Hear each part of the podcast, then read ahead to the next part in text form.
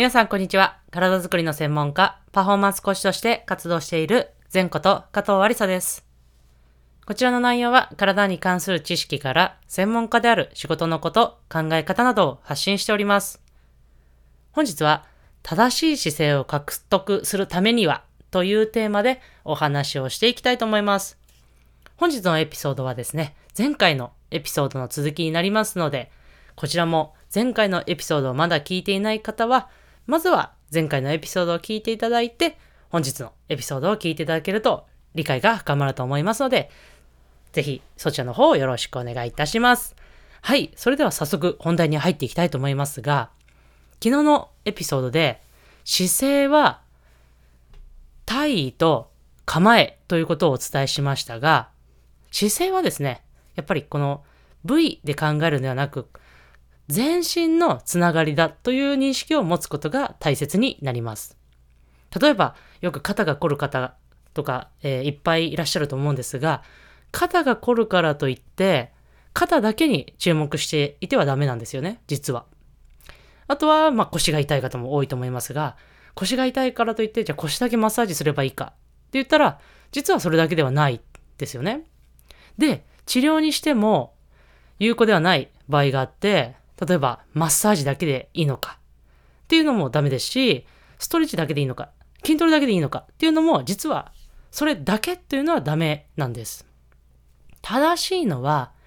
正しい医学的な理論、まあ、要はですね、解剖学だったり、生理学、運動学、あと治療法っていうものに基づいて、体全体を通してバランスを調整するということがとても重要になります。なので、一つの考え方とか、一つのものでしか捉えないと、どうしても体の不調っていうのは治りません。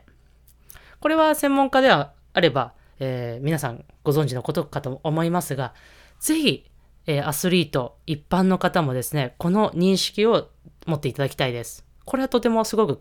重要な考え方となります。で、このようなですね、もちろん、こう細かい専門的な知識までつける、えー、必要はないと思いますが、体の知識をですね、少しでも持つことによって、その不調、体の不調を改善する、えー、一つの、えー、役、解決法につながると私は考えているので、ぜひこの全トークではですね、こういう体の知識のこととかもお伝えしていきますので、引き続き、えー、聞いていただけると嬉しいです。本日はその中で、えー、皆様に、えー、一つ理解していただきたい体の構造の知識としてですね、 joint by joint approach、もしくはセオリーっていう考え方があります。聞いたことがある方、実は、えー、一般の方、専門家の方であれば必ずこれは聞いたことあると思いますが、一般の方、アスリートの方、なんとなく聞いたことある人、全く聞いたことない方、いらっしゃると思います。本日はここを少し、えー、解説をしていきたいと思います。この考え方というのはですね、それぞれの関節には、動きを優先する関節、安定性を優先する関節というものがあります。で、このそれぞれが、例えば安定性を優先する関節が、安定性が保たれないと、他の関節がそれを補ってしまって、要は代償して、例えば動くべき関節が動かなくなったりとか、逆に逆をしかりで、動くべき関節が、えー、逆ですね。そのままですね。えー、動くべき関節が動かなくなったら、安定するべき関節が過剰に動いたりとか、そういう代償が生まれてきてしまいます。で、こういうのを防ぐために、それぞれの関節がどのように、ど、要は安定する関節なのか、動くべき関節なのかっていうのを理解していただくと、ここが動いてないからじゃあ少し動きを出すストレッチをしよう、えー、治療をやろう、みたいな考え方ができるようになりますので、ぜひ、えー、聞いていただけると嬉しいです。はい。では一つずつ解説をしたいと思います。でまずはですね、首ですね、頸椎と言われる関節は、いわゆるスタビリティ関節、要は安定性を優先する関節になります。で、肩関節ですね、次は。肩というのは、もう皆さんご存知の通り、動くべき関節、モビリティ関節と言われます。で、健康胸郭関節というものがあります。いわゆるですね、肋骨に、えー肩甲骨がこうくっついてるんですが、その肩甲骨の方の関節ですね。その胸郭と言われる肋骨と肩甲骨の関節の部分は、実はこれはですね、スタビリティ、いわゆる安定性も、モビリティ、動きも、どちらも重要になるので、最近はですね、モスタビリティの関節と言ったり、えーそれをまずスタビリティとモビリティを合わせたモスタビリティ関節と言われたりもしています。要は肩甲胸郭関節、肩甲骨の周りの関節は、動きも安定性も大切にしましょうということです。ぜひこちらはね、理解していただけいただきたいと思います。で、胸椎。続いては胸椎。背中の胸の部分ですね。の関節は、皆さんどっちだと思いますか？よく私も胸椎のお話をしてるかと思いますが、これはモビリティ関節です。いわゆる動きを優先する関節になります。そして続いては肘関節。肘の曲げ伸ばし、皆さんしてますよね？これ、皆さんモビリティ、いわゆる動いてるがモビリティだと思うかもしれませんが、実はスタビリティ関節になります。肘が動いてしまうと、この次の肩と手首に負担がかかります。で、今お話した通り、手首は逆にモビリティ関節になります。で、今上半身の部分を伝えたので、今度下半身ですね。股関節。皆さん股関節どちらだと思いますか？モビリティ関節？それともスタビリティ関節？どちらでしょうか？答えは、どっちもです。はい。ど、なんでやねんみたいな思った方もいらっしゃるかと思いますが、股関節も動きも大切大切ですし、安定性も大切になる関節になります。こちらもね、ぜひ理解していただけたらと思います。続いては、仙腸関節およびま腰椎ですね。仙腸関節は、まあ、腰から骨盤のこの骨盤の、えー背中のお尻側の、えー関節になります。は、スタビリティ関節ですね。優先としては。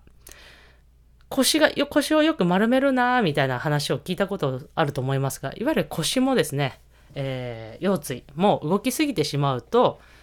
えー結構負担がかかってきてしまうので、仙腸関節や腰椎はスタビリティ関節だと言われています。そして、膝関節。膝もね、曲げ伸ばしして動かないと大変ですよね。膝関節は、スタビリティ関節です。モビリティ関節だと思った方も多いかなと思いますが、これ実は肘と一緒です。膝もですね、ぐらぐらぐらぐら動いてしまうと、足首や股関節に大きな負担がかかってきてしまいます。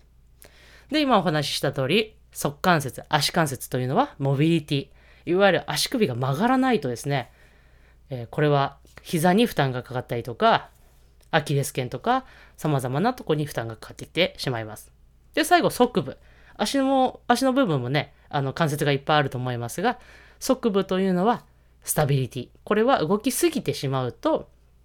えーこちらも側肢の部分に、えーまあ、側関節全体ですね、えー負担がかかってしまうので、スタビリティ関節だと言われています。ここで、え皆さん、体のことがイメージできた方は、お察ししていただけたんじゃないかなと思いますが、実は、スタビリティ、モビリティっていう関節が、関節それぞれ交互につながっています。例えば、上半身の肩、腕の部分で考えると、肩はモビリティで、肘はスタビリティ。そして手首は、手関節はモビリティ関節。股関、下半身で考えれば、股関節は、まあ、モスタビリティ。えーモビリティもスタビリティも重要ですが、であり、で、膝関節はスタビリティ。そして、足関節は、足首ですね。はモビリティであり、足部はスタビリティ関節と言われています。このように、モビリティとスタビリティが交互に、えー関節はつながっているんだというふうに考えていただくと理解しやすいかなと思います。この知識はぜひね、あの、一般の方もアスリートの方も理解していただけると、自分の体がどうなっているかっていうのを、ぜひね、あの、体の不調というか、それぞれ、どのように改善していくか、改善していけばいいのかっていうのを理解できると思いますので、ぜひこの部分は、頭の片隅にでも覚えていただけるといいかなと思います。はい。こんな感じで、本日は前頭会少しちょっと勉強的な感じになりましたが、いかがだったでしょうか？少しでも皆様のお役に立てたら嬉しいです。これ以降はですね、またこのモビリティ関節、スタビリティ関節、じゃあどのようにそれを、モビリティを出していけばいいのか、動きを出していけばいいのか、スタビリティ関節ではどのようにスタビリティを上げていけばいいのか、なども解説していきたいと思います。なので、ぜひ、えー、これ以降も聞いていただけると嬉しいです。それでは最後、全トークはストレッチして終わりにしましょう。胸の前で手を組んで、その手をぐーっと天井に伸ばして、パッと力抜く。はい。それでは本日のエピソードを終わりにしたいと思います。また次のエピソードでお会いしましょう。